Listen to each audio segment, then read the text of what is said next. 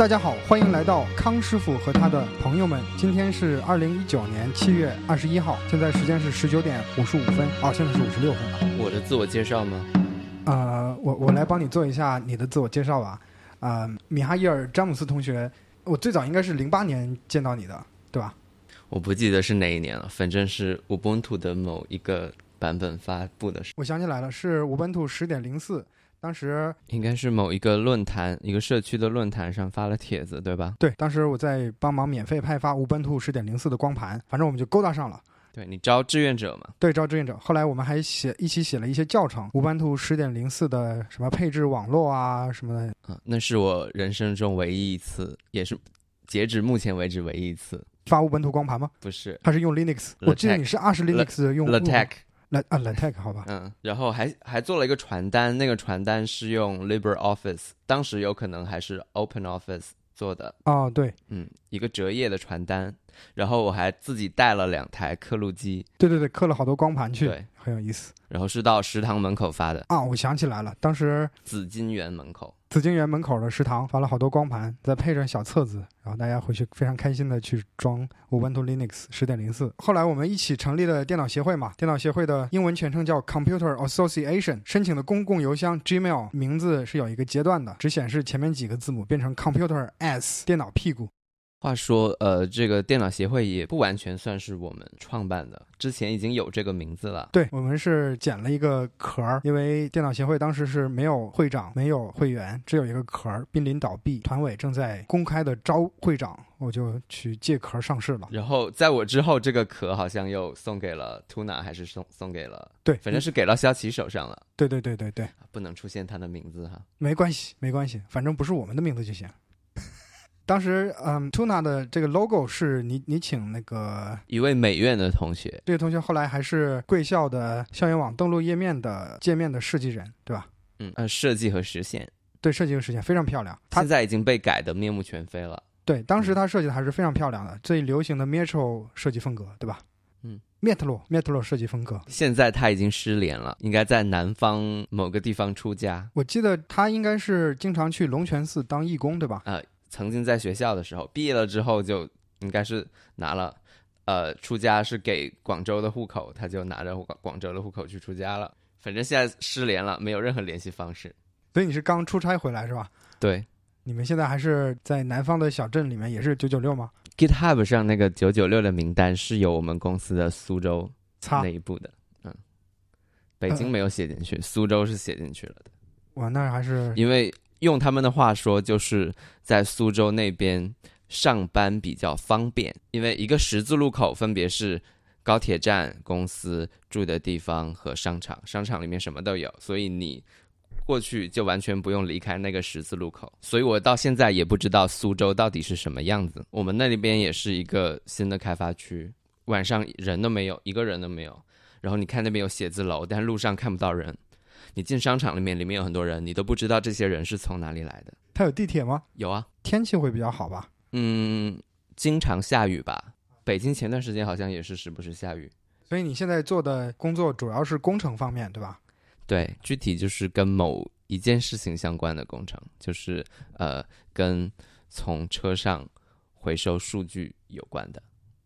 车上回收数据。嗯，哎，那你能介绍一下你现在擅长哪些工作吗？嗯、写网页，网页肯定不擅长。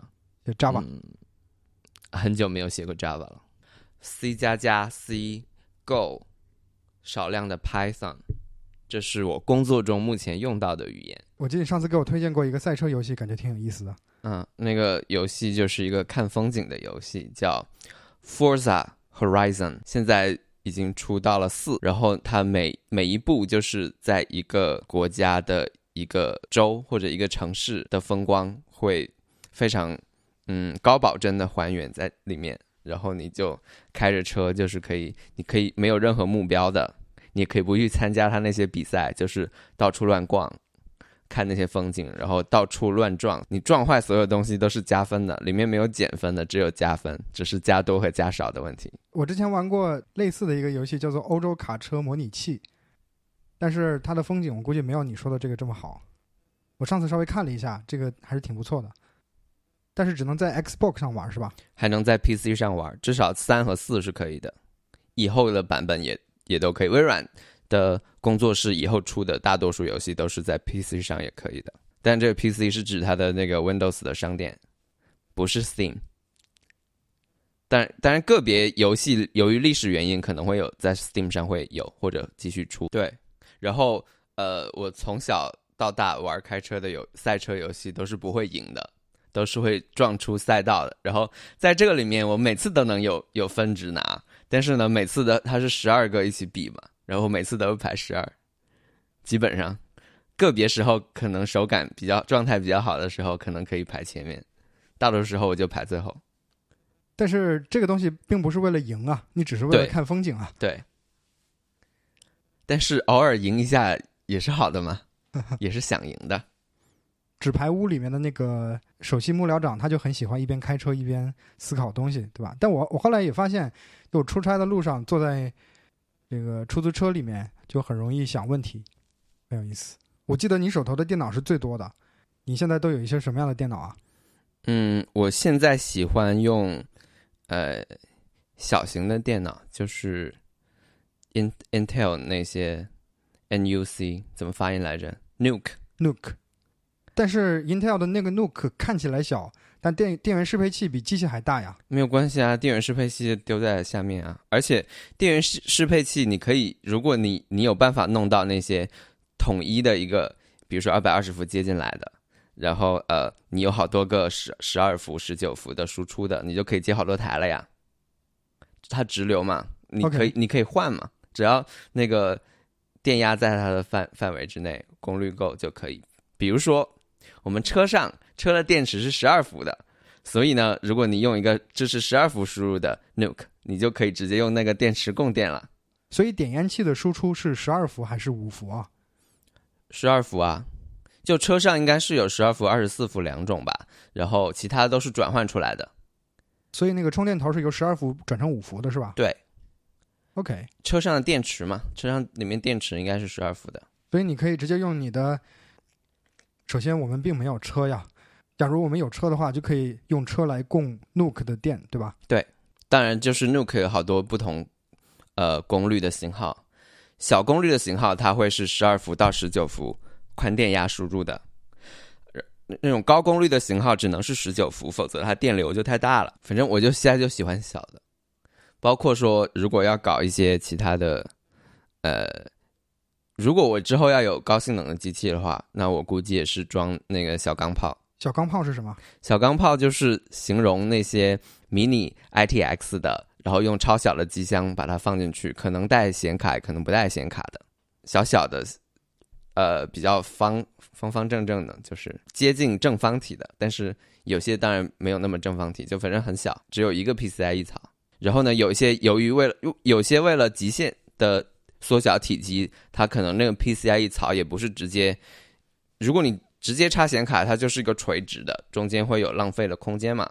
它可能是要用用一个这个 PCIe 叫 riser 是吧？就一个转接的一个软的一个转接的桥。这样它俩就可能是可以并排着放，就显卡跟主板可以并排着放，这样就可以机箱可以更小。比如说你你去那个败家论坛，就是那我我称它为败家论论坛，就叫 Chip Hill，里面经常会有那种装机大赛。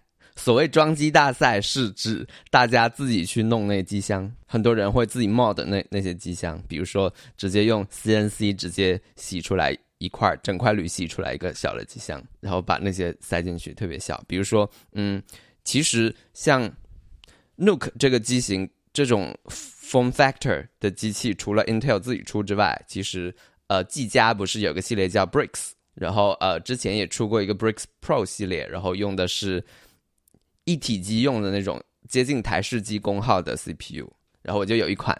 它的散热做的比较差，噪声特别大，每次启动的时候就像直升飞机开了一样。然后就有人用一个整块铝或者整块铜去整个那个机箱弄出来，然后加强它的散热，就非常静音。我发现他那个扔到淘宝上去卖了，还跟我是老乡来着那个人。然后我在淘宝上联系他，好久好久他才回复说他现在已经不做这个了。所以我在之前在想要不要自己搞一个三 D 打印机或者什么，自己自己开始弄那个，因为那个噪声我实实在是受不了。我觉得三 D 打印机的问题就是一个是它太大，有小有小的。这次我去苏州出差，发现公司走廊里面就地地上就扔了一台 3D 打印机，然后一看这个现在好便宜啊，才几千块钱。那台工业级的才几千块钱，那有些爱爱好者用的就不需要工业级的那么大一台了，就有小的。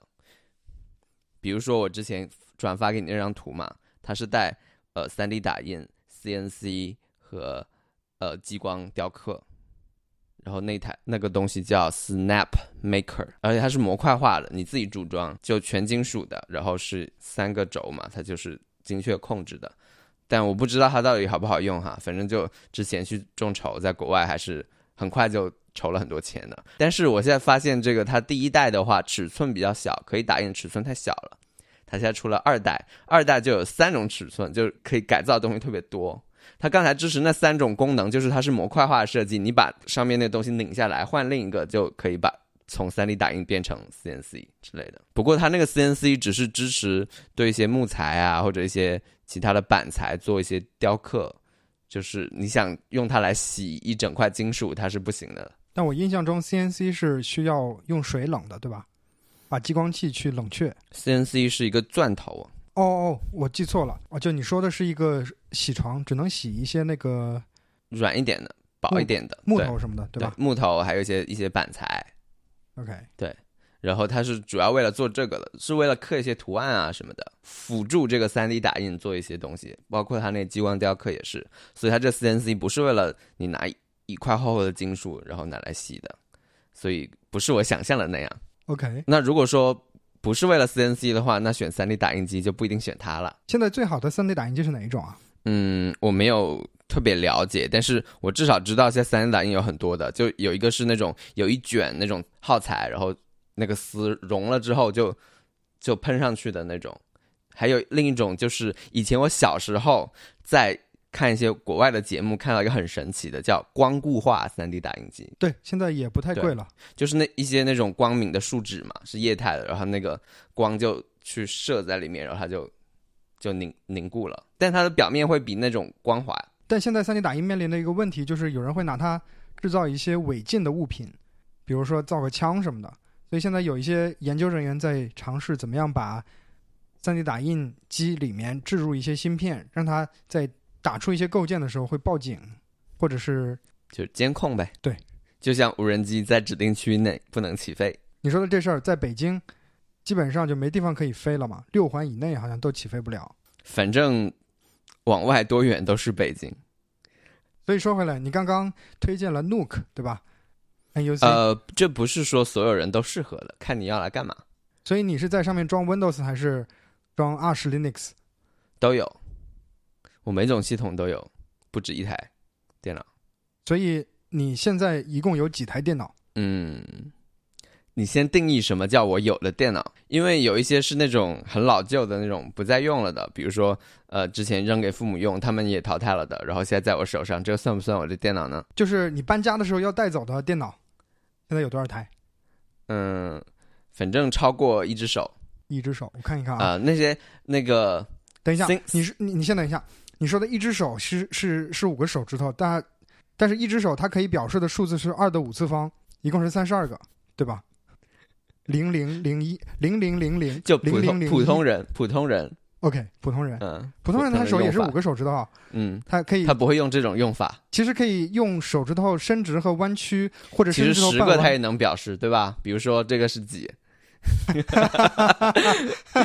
听众就看不到了。我们现在进入了谁来比划谁来猜，他比划了一个动作，我来猜一下。哦，你比划了一个勾，哦，这应该是七的意思。呃，包括我有很多不一定能算电脑的，比如说很多就是那种 single board computer，Single board, single board, single all the way，是那个吗？啊，不是，啊、那是 single boy, single boy, single boy, single all the way 啊，好吧，你继续说，我为什么要唱啊？Jingle Bells，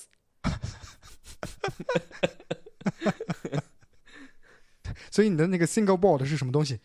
有很多啊，包括那个 NVIDIA 的 Jetson Jason 开发版啊，比如包括呃 Ninety Six Boards ninety six board 九六版。出的那个呃，其中华为出的一个用华为芯片的麒麟芯片的叫 HiKey 九七零，哦，我知道那个嗯板子还挺不错的。然后还有还有一些 Rock Chip 哦，Rockchip 在福州，啊嗯嗯，我的一个 Chromebook 里面就是 Rockchip 芯对片，很便宜，非常好用。对然后现在呃，由于有人写了逆向工程的 ARM 的 Mali GPU 的驱动，所以就导致大家对这一类芯片又感兴趣了起来。之前就由于没有开源的驱动，你只能用 Android 里面拿出来的那些那个 blob binary 的驱动。OK，嗯，所以你的意思就是说，现在的 Rockchip 是有非常成熟的驱动支持，对吧？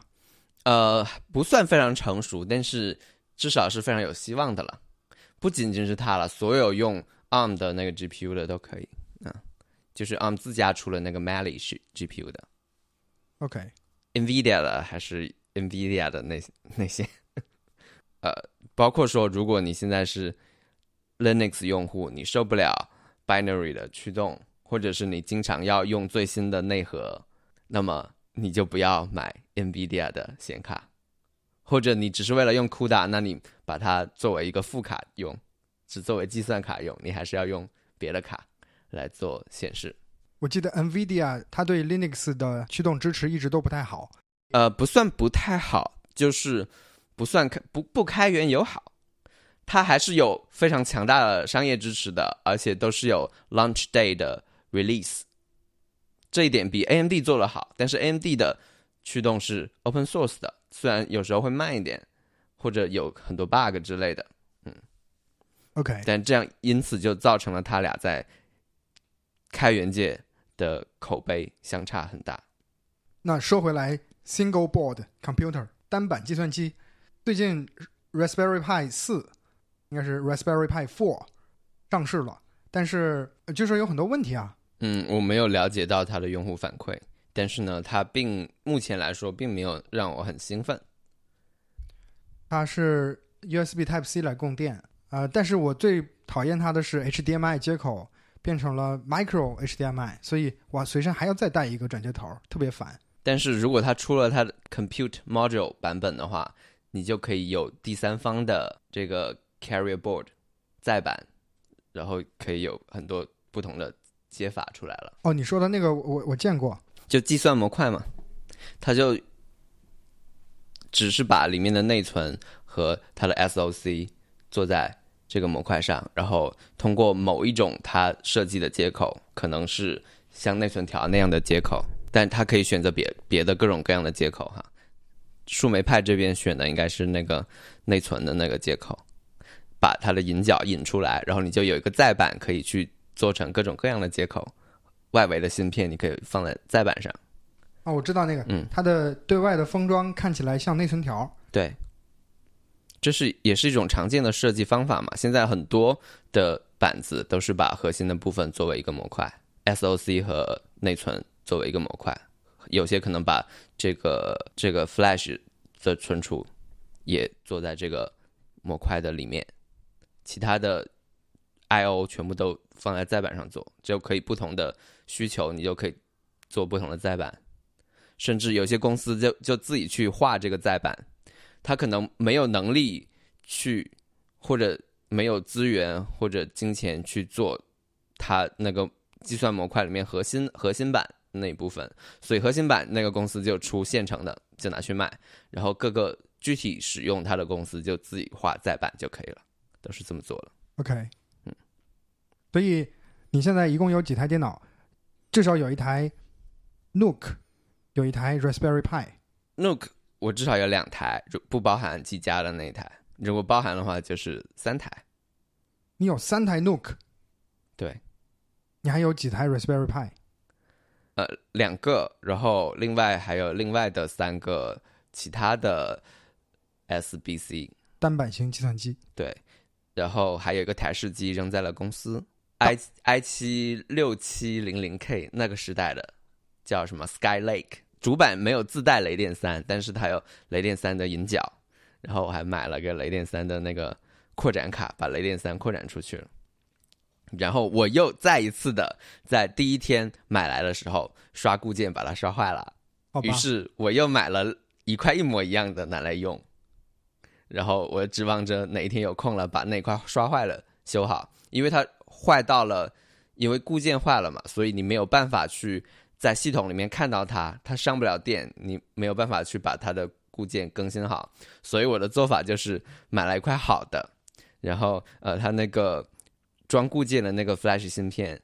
在不掀下来的情况下，在不断电的情况下，用一个那种夹子夹住它的引脚，然后用另外的东西可以去把它的内容读出来，然后再再加这个坏的这个把它刷进去。我是想这么弄，之后如果成功的话，我再告诉你。九十年代的时候，有些人的主板的 BIOS 芯片坏了，那就用这种方式，工作的电脑是吧，替换上去。而且就是这个刷机的这个机器，你可以用树莓派来刷都可以，因为它有这个 GPIO 嘛，你就不需要买一个编程器，你只要把它刚才那个夹芯片夹的夹子的那些引脚插在这个树莓派 GPIO 上，然后有一个专门的一个开源项目，专门用来干这件事情的。你用关键字去搜，很容易搜到的，叫 Flash 什么带 Flash 的这个词的，你就可以不用买编程器了。OK，但但前提是你这芯片不用掀下来，那它必须是这种封引脚都在外面的这种封装了才可以。那种叫什么 BGA 封装，那显然是不可能的。啊，是的，是的。就你有这么多台电脑，那你数据之间是怎么同步的呢？呃，我有一个 NAS，群晖呃，曾经是群晖，但是是那款有缺陷的，所以它电源老坏，所以我现在它已经坏了很久，我没有去修了，也就意味着那些数据我很久没有用了。那你现在的数据怎么同步呢？哎呀，我很早很早以前，数据对我来说都已经是身外之物了。你你说有什么数据需要同步？如果你不写代码嘛，首先代码不用同步。你写代码嘛，你有 Git，对吧？GitHub 之类的你都可以，或者你写的是公司的代码，那公司有办法同步。其他的你还有什么数据？电影你下完看看了就删了，或者是你在线看的，对吧？嗯，没有其他数据了。一些照片，手机各个平台手机都能同步，所以现在其实一般的人如果没有什么特殊的需求，不是非得，但是我有空的时候还是会把它修好，或者是自己组一台新的，因为之前有看适适合用来做自己做 NAS 的机箱，一个万有的 U NAS 这个公司出了一个机箱嘛，八幺零 A 就八盘位的，然后你自己去用主板去我之前用 NAS 发现，它虽然是有 RAID 冗余磁盘阵列，但是从来没有把它正经的做一下灾难恢复的演练，所以一旦它真正出了问题的话，就会很慌。首先，数据是身外身外之物，重要的数据你应该有不止，因为 RAID 不是备份。哦，怎么讲？所谓的备份，就是指你这个东西全全没有了，全坏了，或者是你访问不到了，你在另一个地方能拿到，那个才是备份。啊，RAID 不等于 RAID 只。是一个冗余吧，就是说备份的概念不是这么定义的，似乎是这样的。我从别处看到的，可以再去查一下。然后呃，首而且现在观点是，RAID 五是不够的，因为它你现在的盘单盘容量那么大，然后单单个那个单片的密度那么高，恢复一次要花很长时间，然后在恢复的过程中很容易另一块也坏掉了。所以至少要 RAID 六，或者现在有些数据中心觉得 RAID 六都是不够的。那如果对于家用来说，我觉得 RAID 六应该是可以了的，你就有两个盘的冗余嘛。啊、但是呢，你要注意你的这些盘最好不是要，嗯最好不是买买同一批次和同一个时间买的，因为他们很可能同时坏。啊，还有这么哦，有道理，有道理。，你你完全可以是一开始你数据量少的时候，你就三块盘、四块盘，然后之后再过一年半年之后，你再加新的嘛，他们就不会那么容易同时出现问题嘛。哎，真的是有道理、啊。对，千万不要买淘宝上看着比正常售价便宜很多的那些盘，那些盘可能是返修盘，然后他们现在有各种手手段很，很容易的可以把它里面的那个 smart 信息啊、序列号信息啊，全部刷成不是它本来的样子，然后你去检测，简单工具检测都是新的，但实际上它是假的盘。我以前学过一门叫可靠性工程的一门课，就它里面有一个叫做浴盆曲线的理论，纵轴是失效率，横轴是时间。一开始刚出厂的时候，它的失效率是很高的，但是随着时间的变化，它的这个失效率就很稳定，就降下来。到了最后的售期结束的时候，它会再涨上来，所谓的浴盆曲线嘛，修复如新。就是你如果都在整个的寿命之内的话，修复了之后还是跟新的一样。这个就是给我们的。买二手电子产品有一个理论的支持，但是这些硬盘很可能是它已经到了售期的结尾，是吧？因为你装上去，你听那个声音，你就觉得很不靠谱，你都睡不着，你知道吧？不是因为 不是因为声音吵到你睡不着，你是不放心呀，会嘎嘎嘎的响。对，所以我买了几块之后，我以后发誓再也不买了，我就不要省那几百块钱。那种东西就放给监控用吧，呃，该坏就坏。嗯，哎，那监控用你也没有必要买它呀。你能帮大家？科普一下，就是这些硬盘里面红盘、蓝盘、绿盘、什么黑盘，分别是什么意思呢？这个是西数才是这么划分的。如果是希捷的话，它用其他的名字来划分。对，西数它就是其实就是呃不同的参数和不同质量的盘，然后它通市场定位不一样，然后就把它划分成这样。比如说呃绿盘的话，通常转速是比较低的，五千四的，然后适合就是。反正不适合做系统盘啊，现在机械硬盘都不适合做系统盘，然后你可以用来做一些简单的低速的仓储吧，我估计是。蓝盘的话就是日常家用的盘了，转速现在也不高，但是可能比绿盘靠谱一点吧。黑盘就是企业级的盘，然后红盘应该是给 NAS 用的还是什么的。那对于那个希捷那头就是有什么？酷鱼啊，酷狼啊，酷鹰啊，就分别针对不同市场的。比如说，酷鱼的话就是家用的盘，酷狼的话就是 NAS 用的盘，酷鹰可能是那个监控用的盘。对，OK，嗯，反正摘要就是只有西数才有各种颜色的盘，对吧？嗯，对。然后希捷它可能也有颜色，但它不用那个颜色来命名，好吧？嗯。包括特别是以希捷为首的当前这个盘啊，很多都是用了那个 SMR 技术，所以有些人一些爱好者吧，去买盘的时候就要要去查这个盘到底是不是 SMR，是的话他就不买。SMR 是什么的缩写？嗯，我忘了，就是什么叠瓦技术之类的。叠瓦式硬盘？对，你可以想象它有点像 Flash 一样的，就是它。是一种提高密度的技术，读的时候没有什么问题。他写的时候，由于密度太高了，嗯哼，他那个词头走过的时候会把旁边的词道也擦掉，所以他其实是需要先把旁边的也读出来，然后统一写过去一次，类似这样的，就有点像是 Flash 擦除的时候是必须要整个 block 一起擦除，就有点这样。所以呢，它的速度是很低的，然后他又加了一个。特别大的缓存，比如说，呃，好好几 G 的，对，应该一般缓存是多大？我不清楚了，反正就是比较大的缓存，用来稍微的克服一下这个。所以你用很多人用那种测试磁盘的软件，就是一开始的时候它速度还是挺不错的，还可以的。然后你连续读写就超过它那个缓存之后，马上就掉速，就有点像现在 TLC 或者是。甚至 QLC 的那个 SSD 测速的时候，比如说前几 G 都是很高速的，跟这个 MLC 都差不多的，因为它是有缓存嘛，用 SLC 来做缓存的，然后超过它这缓存之后，马上掉速，掉到像机械硬盘的速度一样。现在很多 SSD 都是这样的，就不是不是旗舰的那些款的 SSD 都是这样。哎，我最近发现 SSD 降价降的太狠了。是由于之首先之前的那个闪存颗粒降价，第二个是说反正主控大家都用公版的主控的话很成熟，然后颗粒也便宜，呃主控也成熟，然后都是都是这种刚才我说的那种 TLC 的，然后超过一定的那个数据量之后就掉速的那种，但是一般家用都还可以了，没有关系，反正坏了也就坏了，对吧？家用为什么坏了就坏了？那么多电影，那么多数据，还是很心疼的呀。不会存 SSD 上呀。啊！而且现在大家都在线看片，好吗？现在还有多少人会下载？我很少了。还有妹子。就很多人他是我说的不会下载，就不是说不会去下载，是他没有掌握去下载电影的技能。因为现在这个盗版电影就下载的这个市场已经很小了，特别是国内现在各大的那个视频的平台发展的很好嘛，然后很多国外的片子也都引进，虽然可能是删减版，但大家有一个很方便的途径去看了，就不会去折腾了。很多人去折腾不过来的。所以我现在买的这个。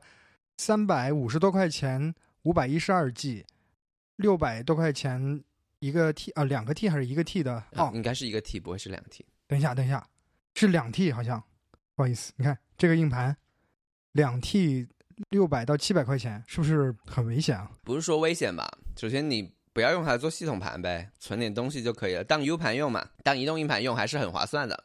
是是是，对吧？移动硬盘你还指望它什么？你又不会。整天高速读写、频繁读写，你就存一些大文件什么的，所以够你用的了。但如果说呃前段时间至少你买那种主流性能的盘，就比这种还上一个档次的，那基本上是一千块钱一 T，已经很便宜了，比起以前。是的，是的，嗯。那顶级的可能还要更贵了，企业级的也是比较贵的。不过最近估计要涨一波嘛？为什么又涨价了？日韩贸易战，你看这次涨价的那个。理由就比之前高级多了。之前什么火灾呀、洪水呀，不是内存或者硬盘涨价，这次可是贸易战涨价。就是，不过呢，国产的大波就要来了，还要涨的话就不买它呗。你说是武汉那边的，好几家。OK，嗯，福建那边会有吗？反正有紫光了吧，对吧？反正有有生产内存的，有生产这个闪存的，都有。要提到国产的，最近不是也在了解一些龙芯吗？龙芯，龙芯的三 A 四千，在今年四月下旬流片成功了吗？就最新的微架构的，可能年底就会有相应的产品上市了。然后明年或者后年会在这个同样的架构基础上，它现在这是二十八纳米的，然后就会用十六或者十二纳米去把它再做一遍，就会变成是三 A 三 B 五千，那个时候就比较好用了，就是从硬件上。不过他们生态以及开发者社区、开发社区这方面，龙芯现在是做的比较差的。包括它的内核的 policy 也是，现在他们还在用三点一零内核，并且是很多后面内核的功能，它还不得不不断的 backport 到它的三点一零的内核上。然后很多爱好者或者是开开发社区的人去跟他们提，他们都都不理，或者是说说不要再提这件事情。就反正就是这这一块。开发社区跟他们官方是有一点矛盾的，嗯，所以其实像现在 Linux 的，就是那个 mainline，就是主线上的 kernel，可能不一定能完全直接跑在龙芯上面，可能要做一些改动，因为龙芯从来不把它的修改给 upstream 过去的，都是一些嗯爱好者 upstream 过去，可能包括其中有个高中生，高中生，嗯，有个高中生就是在龙芯实习啊。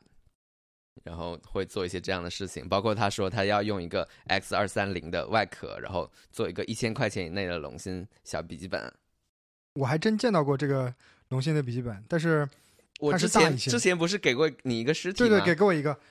呃，那个是叫什么来着？梦龙是吧？那个是二 F 系列，现在它出了一个叫龙芯派的板子，是二 K 一千系列。然后现在你去搜，你会发现长得像 X。P.S. 十五或者是 MacBook，我见过那个很贵，要一万多，对吧？不用一万多，七八千。上次然后他他用的是这个三三 A 两千还是三 A 三千的？嗯，就他这个问题就是他没有做，对一个笔记本来说非常致命的是他没有做这个电源管理，所以是一直全速运行的。全速运行，对，就它不不会自动降频啊什么的，所以对笔记本来说就很不实用了。龙芯啊，你为什么跑得这样快？等一等你的用户。所以其实它核心的团队就是做这 CPU 架构的，其实还是很靠谱的。但是呃，做周边的这些，包括它生态啊、一些软件开发的这种，或者维护开发者关系的这种，可能就差很多了。包括说芯片这一块也是海思不断从他这挖人，他也没办法，因为他给不起这钱，工资给不起，就只能眼看着被挖走。你上次给我的那个龙芯电脑，呃，很久之前，那应该是二零一五年那会儿，三百块钱一台，呃，我折腾了七天七夜，装了又删，删了又装，装各种的操作系统，就没有一个是特别完美的，要么就是 WiFi 的开关不行，要么就是网卡，呃，要么就是触控板的这个驱动不行，反正就没有特别完美。就是它周边就做的不好，因为龙芯它其实只管它的这个 CPU 或者 SOC 的部分，它的之前它的南桥是买了 AMD 的一个老款的，但显卡也是，然后其他外围设备其实是做这个主板的这个厂商，其实跟这个中科龙芯好像不是一个公司啊，是另外有一家叫梦龙梦公司还是什么别的公司去去做的这个外围，那它做的差，那整个体验就差了。那其实跟做核心做 CPU 这团队也没有什么关系了，因为他他又不可能管到你的主板，对吧？我记得龙芯有一个单板型计算机，像对啊树莓派那样、刚才我说的就叫龙芯派嘛，已现在已经出了第二代了，今年刚出第二代，然后是现在是卖一三九九，在淘宝上就如果不打折的话就一三九九，然后是用的是二 K 一千处理器的，就比你当时那笔记本性能还还好的，哦所以可能是用这个会比较比较好经得折腾一点，因为它也是裸露的板子嘛，你可以插各种接口出来嘛。你没有必要用笔记本嘛，你还得为它的屏幕什么付费，对吧？又不是一个很好的屏幕，所以其实是可以买来玩玩的。我现在就随身带着一个 Raspberry Pi Zero，嗯，一个非常小的电脑，揣在口袋里面，有随身的服务器，感觉还挺好用的啊，比虚拟机什么的，也比在远程的这个 VPS 要好，起码你在身边嘛，数据安全是有一点点这个心理安慰。嗯，树莓派其实性能还是挺差的，包括它官方的那个发行版，到现在还是三十二位的。它的三代之后的 SOC 已经是六十四位的了，但它现在包括四出来了之后，它官方的那个发行版还是三十二位啊。包括我之前，我现在这个公司我也用过树莓派做了一个小项目的，但这个项目现在已经就是砍掉了，但是至少我玩了一把。然后呢，里面稍微遇到了一个坑，就是官方这树莓派的板子是没有 RTC 的，RTC 就是 real time 时钟 clock 对时钟那呃你要放个电池嘛，然后就是否则你关机了，这时间就没有了呀，只能开机找 NTP 去对授时。或者别的授时，比如说 PTP，PTP 是什么？Precise。另一种另一种授时的协议。OK。嗯。其实你可以用一个电波钟啊，接收六十 K 赫兹左右的。就是说我其实做的这个场景就是个 IoT 的场景。当然，很多 IoT 设备其实可以用更低功耗的板子，我只是为了让它更加通用性嘛，因为我跑的是一些比较复杂的东西。然后呢，对于 IoT 的板子，这个时间还是很重要的。所以呢，如果真正变成一个实用的项目的话，可能你还是要买它的计算模块，然后自己画一个载板。其实你会发现，有一些其他的 IoT 的公司就会专门给树莓派的计算模块去开发一些载板，然后这载板上可能会带有呃，比如说刚才我说的 RTC，然后会带有一些通过一些附加的芯片，带有一些本身它这个板子不支持的，比如说 CAN 的控制器，对吧？如果你做自动驾驶行业，你应该知道 CAN 这个 CAN bus。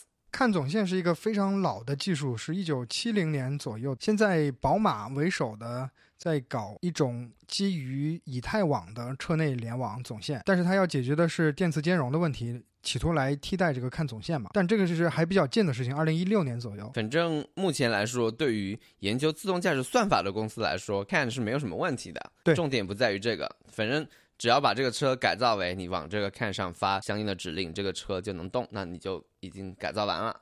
剩下的你就是装各种传感器去告诉这个车你要怎么动。所以我们现在来聊一聊传感器吧。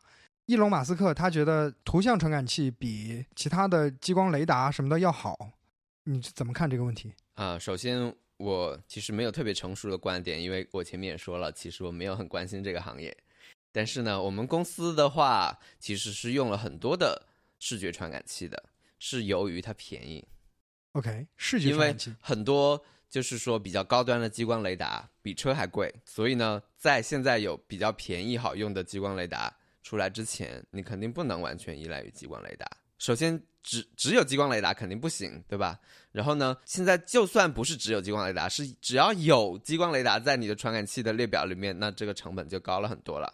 所以，对于某一些呃现在马上要推入市场的自动驾驶来说，可能就没有办法用激光雷达这个东西，所以就可能有毫米波雷达，然后有呃嗯视觉传感器为主。你觉得毫米波雷达怎么样？嗯，我其实对它的了解不是很多，我只知道它的输出是通过 CAN 总线来输出的，它的信息。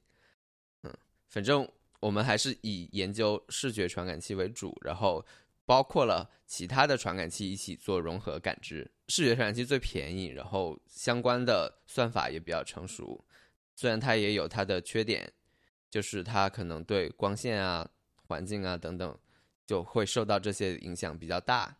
那么一个是说你可以增加它数量，第二个是那当当然我们也要拿出就我们现在的这我现在的这个公司的另一个秘密武器就是呃高精度地图，就是你不仅仅靠这个车自身的传感器，车自身传感器就就像你其实像一个人迷路了一样，你就光靠你的眼睛在找路，其实你是可能会像呃苍蝇一样到处乱窜的。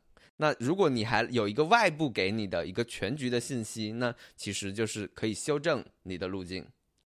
所以呢，如果你自己是一个地图有资质的地图商，并且你对你需要开的道路做了高精度的测绘，那么你结合你传感器的信息，你可以知道你在哪，然后你就可以有非常高的精度的一个导航。所以现在很多厂商也在搞高精度地图吧。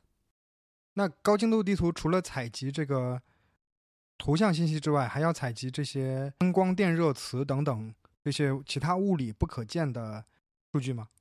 呃，应该不太需要，因为那些东西也是会变的，对你来说也没有太多作用。其实你是要留下一些固定不变的东西作为呃作为特征吧，你才能起到一个导航的作用嘛。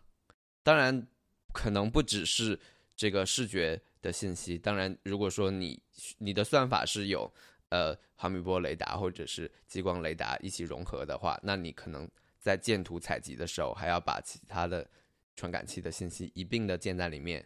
当然，有可能它会作为一个 optional 的一个 layer，因为你有有时候你你的那个方案去呃实现的时候，有可能只用了视觉，对吧？然后可能你也出了一个高级版是带激光雷达的，然后可以获得更高的精度，那你可能它是一个可选的，但这不代表我们公司一定是这样做的。我只是根据我了解到的信息，或者说有一些我自己的想象，主要是我其实不参与具不具体参与这件事情，所以实际上我也说不出公司的什么秘密。离这个不会开车也能上路还会有多远呢？我觉得就像我们公司自己估计，也至少要八年吧。八年，八年抗战开始了，怎么可能知道是八年呢？就是大概就是那么估计的吧，我也不知道他们怎么估的。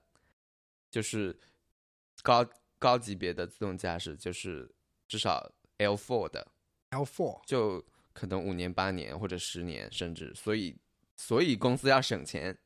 虽然他现在有大量现金，但是他要省着花。他现在可能会出低级别的产品，用来挣点钱，用来盈利，但是。高级别的还是他的目标，还是想实现的。反正现在会有一些简单的产品的应用是有的，比如说我们最新如果是相关的看到相关的那个朋友圈转发或者是公众微信号的话，那我们现在已经把这个自动泊车的这个产品已经已经推出来，要要进入量产阶段了，就是跟某个厂吧，具体看那个微信号里面的。那个文章我也不，我也没有看，我我不感兴趣，所以我都没有点进去看。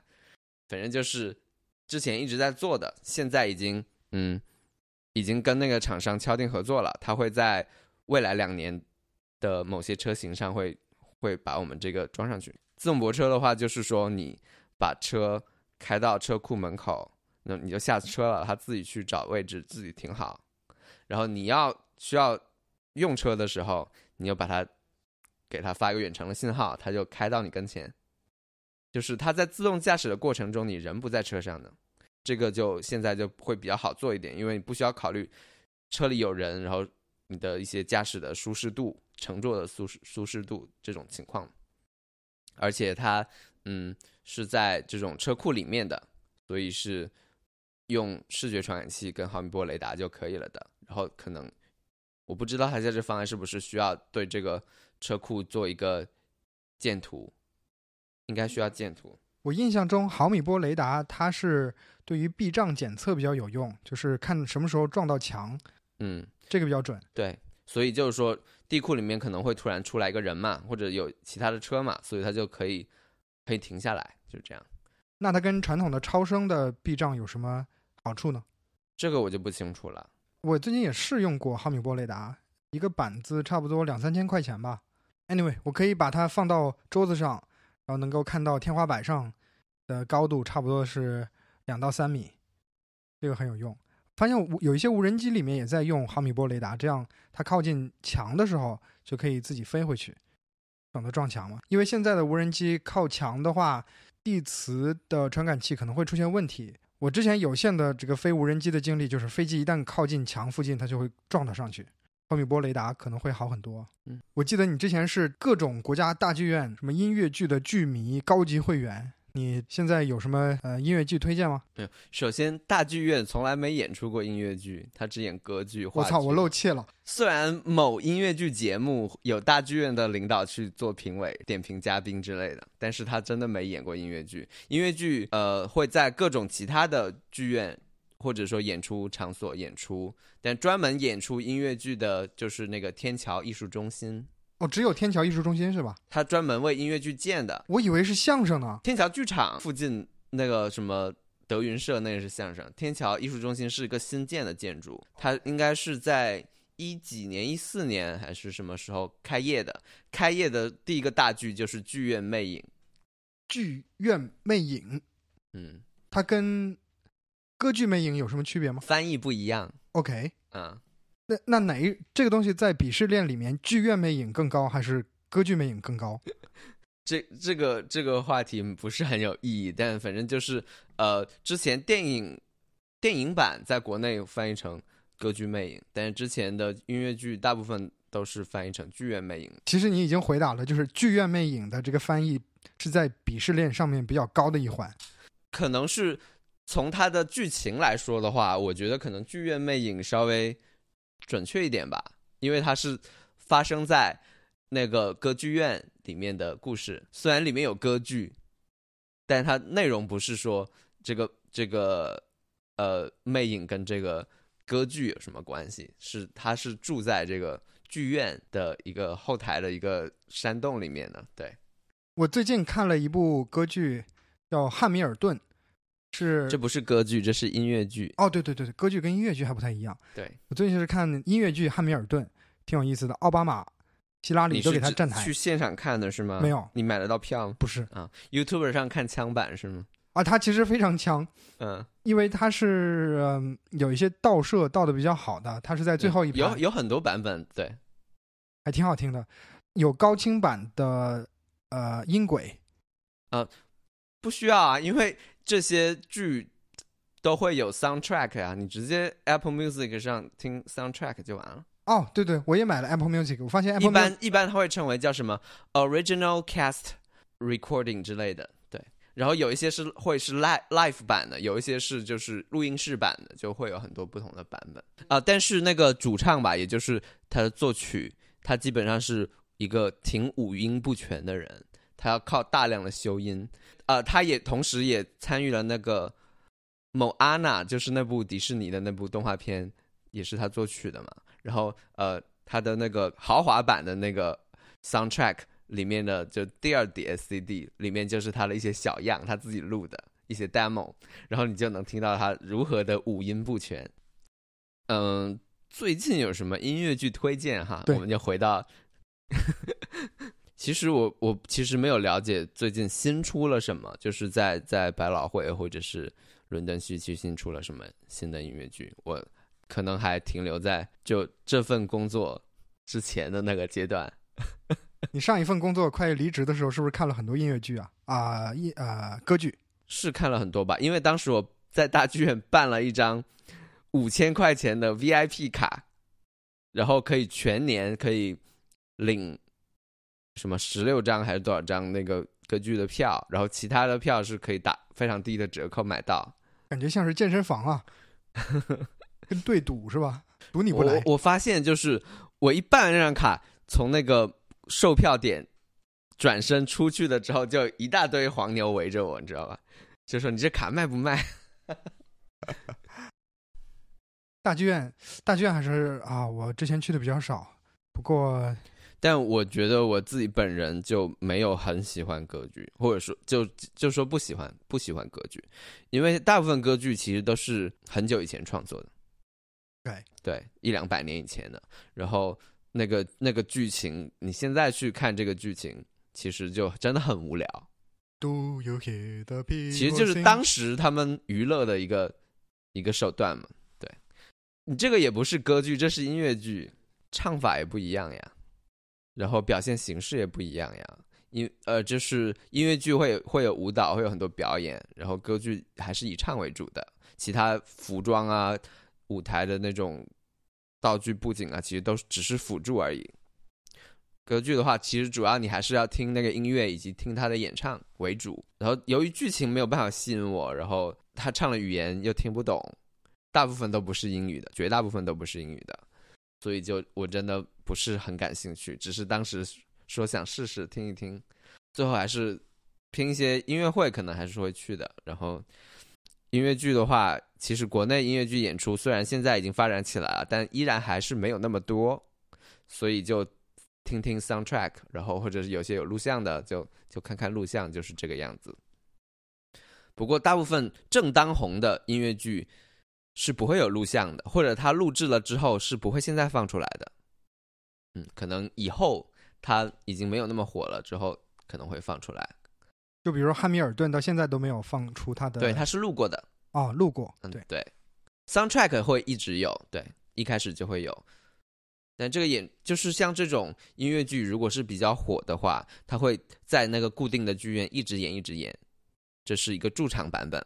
然后呢，如果影响力比较大的话，会有比如说全美的巡演，或者是去一些国家，比如说来中国巡演，这些也会有。但是这些其实是属于不同的版本，因为演员啊、排练啊都不是不是一个版本的，可能会有改动。或者特别是那种舞台布景的改动，因为他要运这些东西，肯定是要缩减一下的。刚说到 Apple Music，那个的确是非常超值。国内一百块钱一年，如果不是学生的话，也不你没有开家庭版的话，就是一百块钱一年人民币。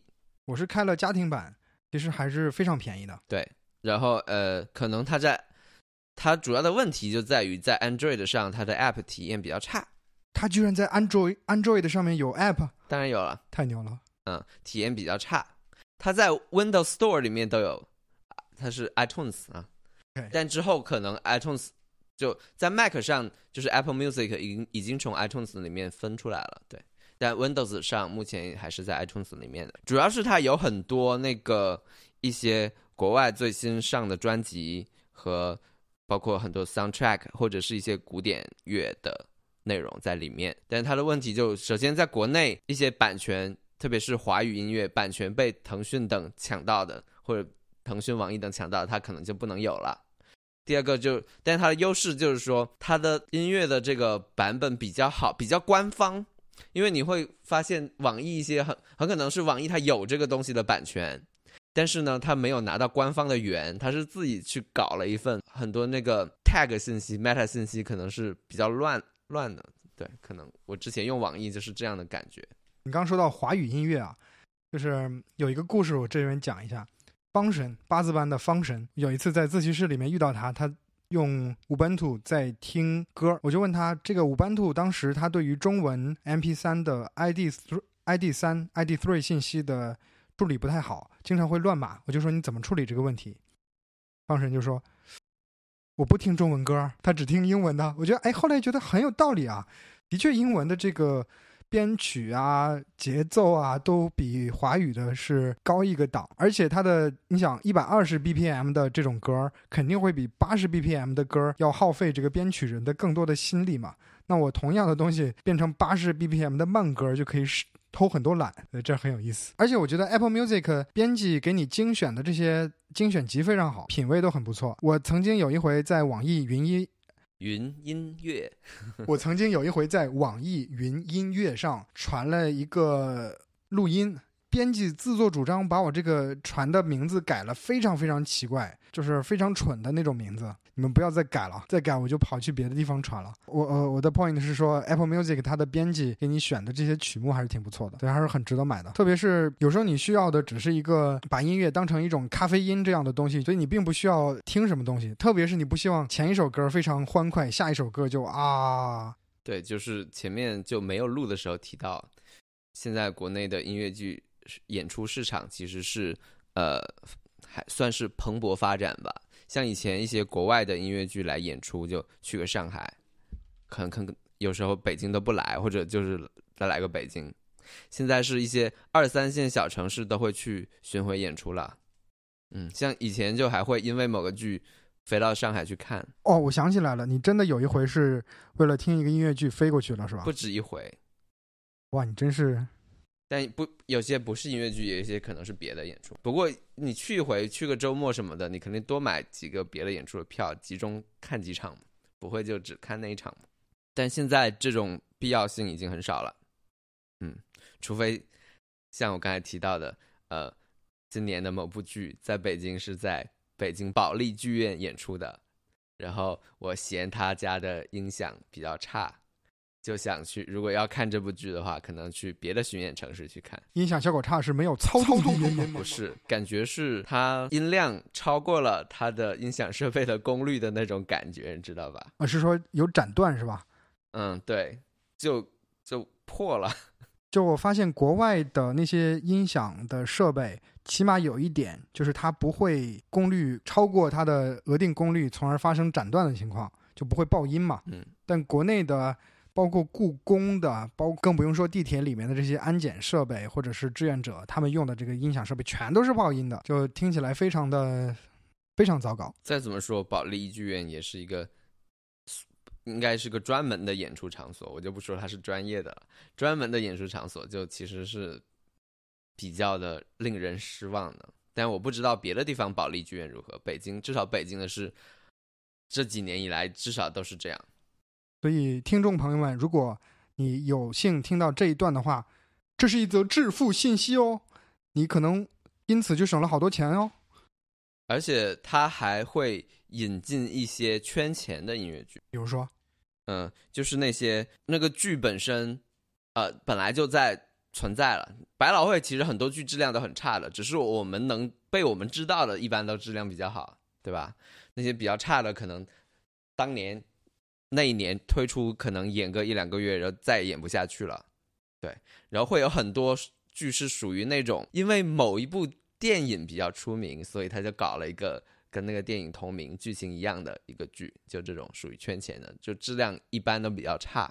然后呢，如果那个那个电影恰巧在中国比较出名，保利剧院就比较喜欢去弄那个剧过来演出，比如说什么保镖啊，还有什么。律政俏佳人呐之类的，反正就好多这些，然后不仅制作都非常简单，然后歌曲又不好听，然后唱的人唱功又不行，然后就这样的剧，然后又就过来圈钱，而且都是往往都是保利剧院，就是那个剧从来在国外就从来那个剧本身就从来没没得到好评过，就有点像一部电影火了，他肯定要出一本书一样，但是不是应该先有书后有电影吗？有些是有了电影之后才有书的，OK，或者是如果是有书再有了电影，但是那个电影火了之后，那个书的封面就换了，换成那电影的海报或者什么样，经常有这样的现象。反正我就不喜欢去北京的保利剧院，所以你给大家的建议就是，呃，可以去天桥艺术中心是吧？嗯，现在它地铁开通了，哎，哪一个站？八号线的南段，虽然现在八号线的北段跟南段之间在。那个美术馆那个地方断开了，但是过两年那一站连起来，就直接中轴线直接可以坐下去了。它是在故宫这里绕了一下，就没有从故宫下面穿过去，因为天桥艺术中心是在中轴线上的。哦，前门站再往往南一站吧。八号线地铁上盖，中轴线，皇家园林，天桥艺术中心等待你。就里面应该是北京很多音乐，就是特别是那种大型的音乐剧会在那里演的，因为一些大型的音乐剧巡演的，他为了收回成本，他在一个地方一般都要演好几周，或者是一个月、一个半月的。那天桥那里有这个条件。其他地方不太有这个条件，大剧院没有音乐剧演出的一个原原因，但可能不是唯一的原因，可能就是这一点，因为大剧院的排期特别的零散，特别细碎，因为歌剧演出就演几天的嘛，然后大剧院经常会有一些政治性的演出，所以它基本上不太可能会能让音乐剧来演的。不过以后不一定哦，因为大剧院其实在通州有一个舞美中心。哦通州其实它也是，呃，也是可以演出的，除了它是用来设计舞美之外，嗯，通州首席行政区舞美中心等您来，根本就没有广告费用，我为什么要做那么多广告？咦，其实，在那个工体旁边，不是还有一个爱乐乐团的音乐厅在建吗？工体旁边爱乐乐团正在建，你知道吗？知道，但是我觉得今天已经有很多新的信息可以去看一看了。在我们结束之前，不如再来一个，因为以前的什么值得买这种种草类的节目都没有什么好的下场，特别是我特别善于向别人推荐要买的东西，但是都失败了。所以我们要不要向大家推荐一下什么不值得买或者拔草类的节目？嗯，也不能说不值得买，就是说你需要慎重考虑一下自己的需求和使用场景。就是最新在国内上市的索尼。W F 一千 X M 三，主动降噪，就是那个真无线降噪豆的最新款。哇，我一直很长草想买它。嗯，哇，省了一千块钱啊！一千七，哇，省了一千七啊！呃，但你不一定不买，就是说你可能因为我还没有测试它在 iPhone 下的情况，有可能 iPhone 还是堪用的。主要的问题就在于，呃，首先。它为了用这个真无线，就是说，现在最新的真无线是强调左右直连你的手机，而不是这个主主主耳机和一个从耳机，就是手机先到一个主耳机，然后主耳机再发信号到从耳机这样的方式。而这样的话，其实高通有一款方案是支持这样的，它呃，marketing 的名字叫呃 TWS Plus。就真无线加，然后呢，这款芯片实际上是一八年初发布的，到现在还没有调教好，所以很多不是很多，就是有一些用高通这个方案的这厂家，目前还暂时把这个功能先是关掉了的。那索尼测试这个功能的时候，可能不管是这个功能的稳定性，还是说一些其他降噪啊、耗电啊等等原因，所以他决定先不用它。所以这一款索尼是自己开发的芯片。所以它是能是两边单独连你的手机的，但是正由于这样的话，所以它支持的蓝牙编码就只支持 SBC，就所有蓝牙音频设备都会支持的，还有它支持的 AAC，但是就不支持高通的这个 aptX 和 aptX HD，也暂时也。由于这种情况下也没有办法支持它自己的 LDAC，因为 LDAC 需要的这个带宽特别高，你这个两边都同时连的话，其实你就相当于去两边都占用带宽了，没有必没有办法去呃用这个的，所以的相相当于只支持 SBC 和 AAC。那么在苹果的手机上，它本身也就只支持这两个，然后呢，苹果的 AAC 也就是比 SBC。就唯一的 SBC 之外音质更好的一个编码的方式。那苹果这边的话，嗯，AAC 据说 AAC 的质量输出的质量还是比较稳定的。那么在安卓这边可能存在的问题就是，不同手机厂商对 AAC 的支持会有不一样的情况，包括说，比如说像小米手机，它判断一个耳机是否支持 AAC，是否给它开 AAC 这个编码，它是通过白名单的方式。那么这一款最新的耳机并没有在它的白名单里面，所以你在小米手机或者米 UI 的手机上，可能无法开启它的 AAC 编码的方式的的的的这个编码。对，然后呢，嗯。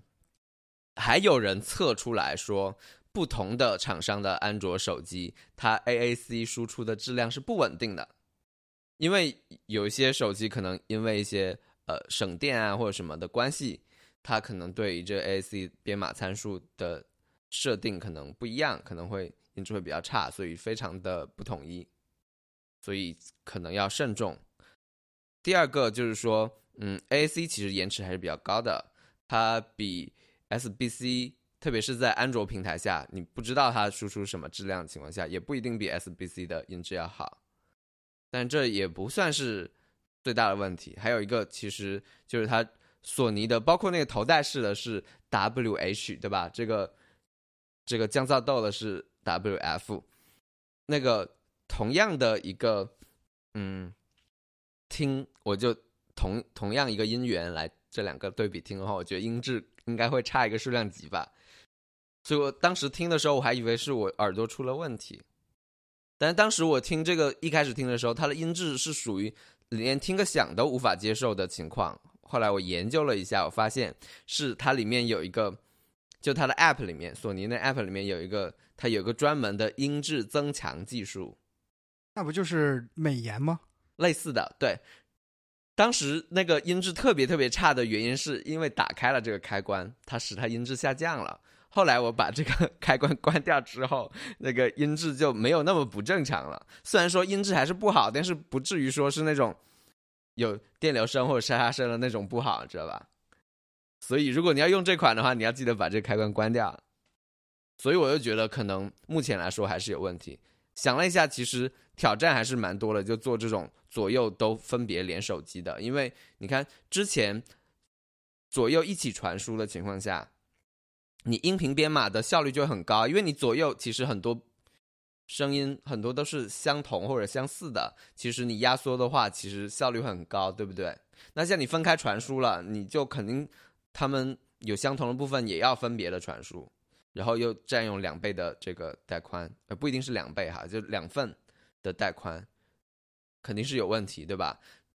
即使不是分别分别直连，而是连到一边，然后另一边再发给另一边，那这也有问题。你那个主的那一边，它它发给另一边那那部分，它是要重新编码吗？还是要怎样？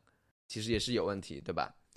所以如果你特别就比较在意音质的话，可能你就不要买这种分体的了。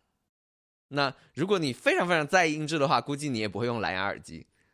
是的，我现在就随身带着一个，呃，森海塞尔的一个比较便宜，两百多块钱、三百多块钱的一个耳机，入耳式的，呃，是我上次出差的时候在机场买的，反正音质非常不错。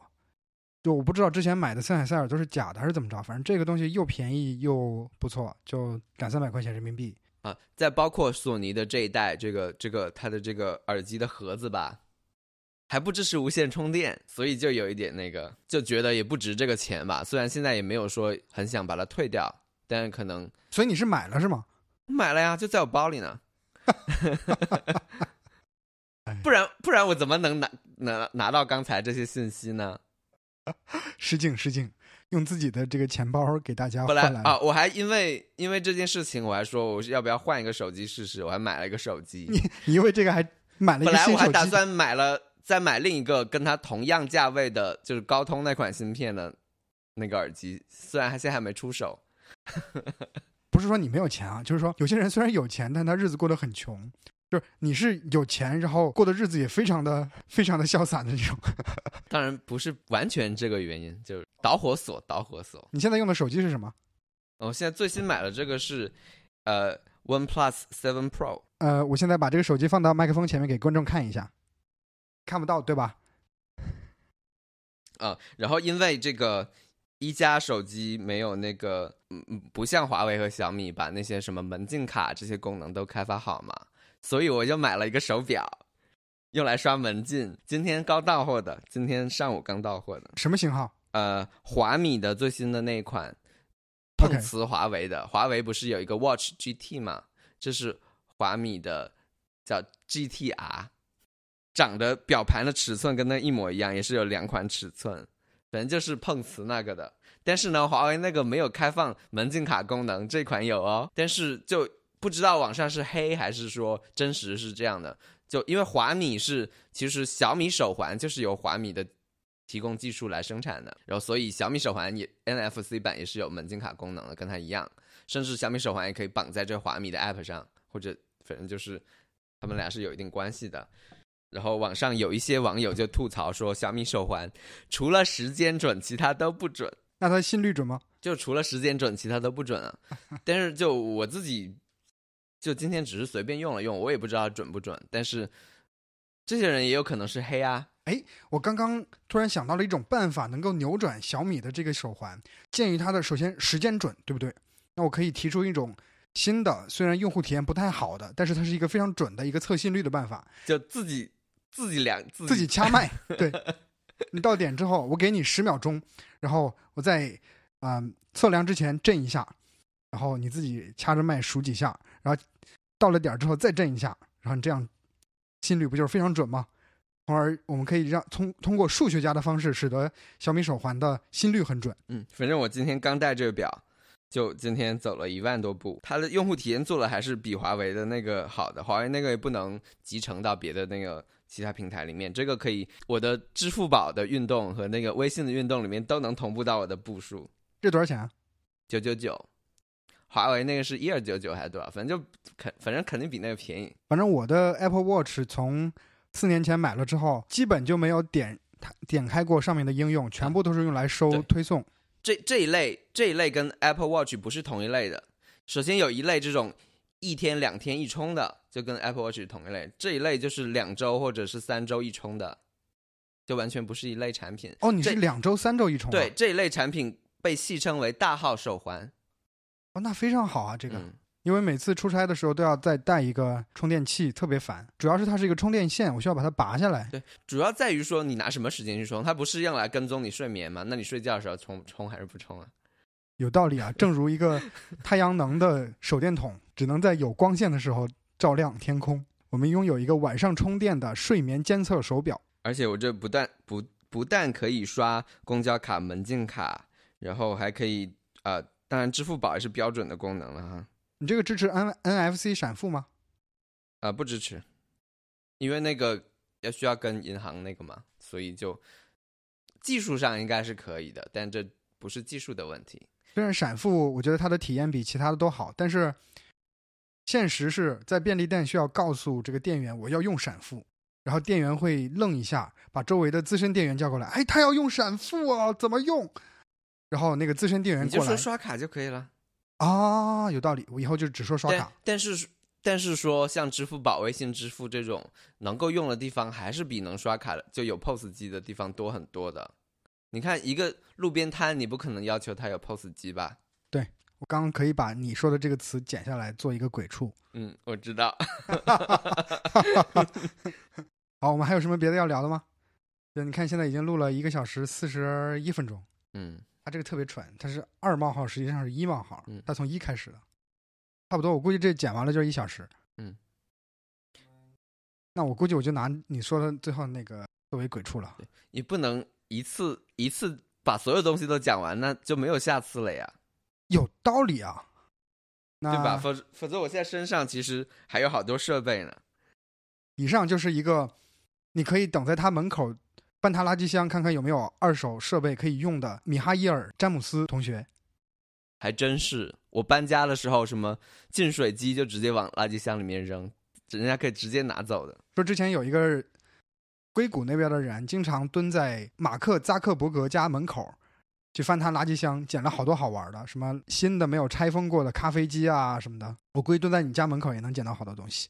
呃，因因为已经我搬进去没几天，已经有邻居早上主动敲我家门，说那个嗯那纸箱能不能给我啊之类的。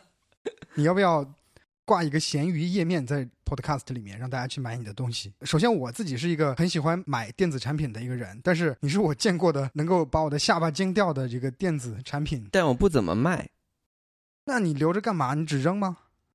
也不一定扔，送人？也不一定送人，就那那你留着干嘛收着吧。那没地方放啊。所以我就要换更大的房子呀。呃，其实也不是，就是再见。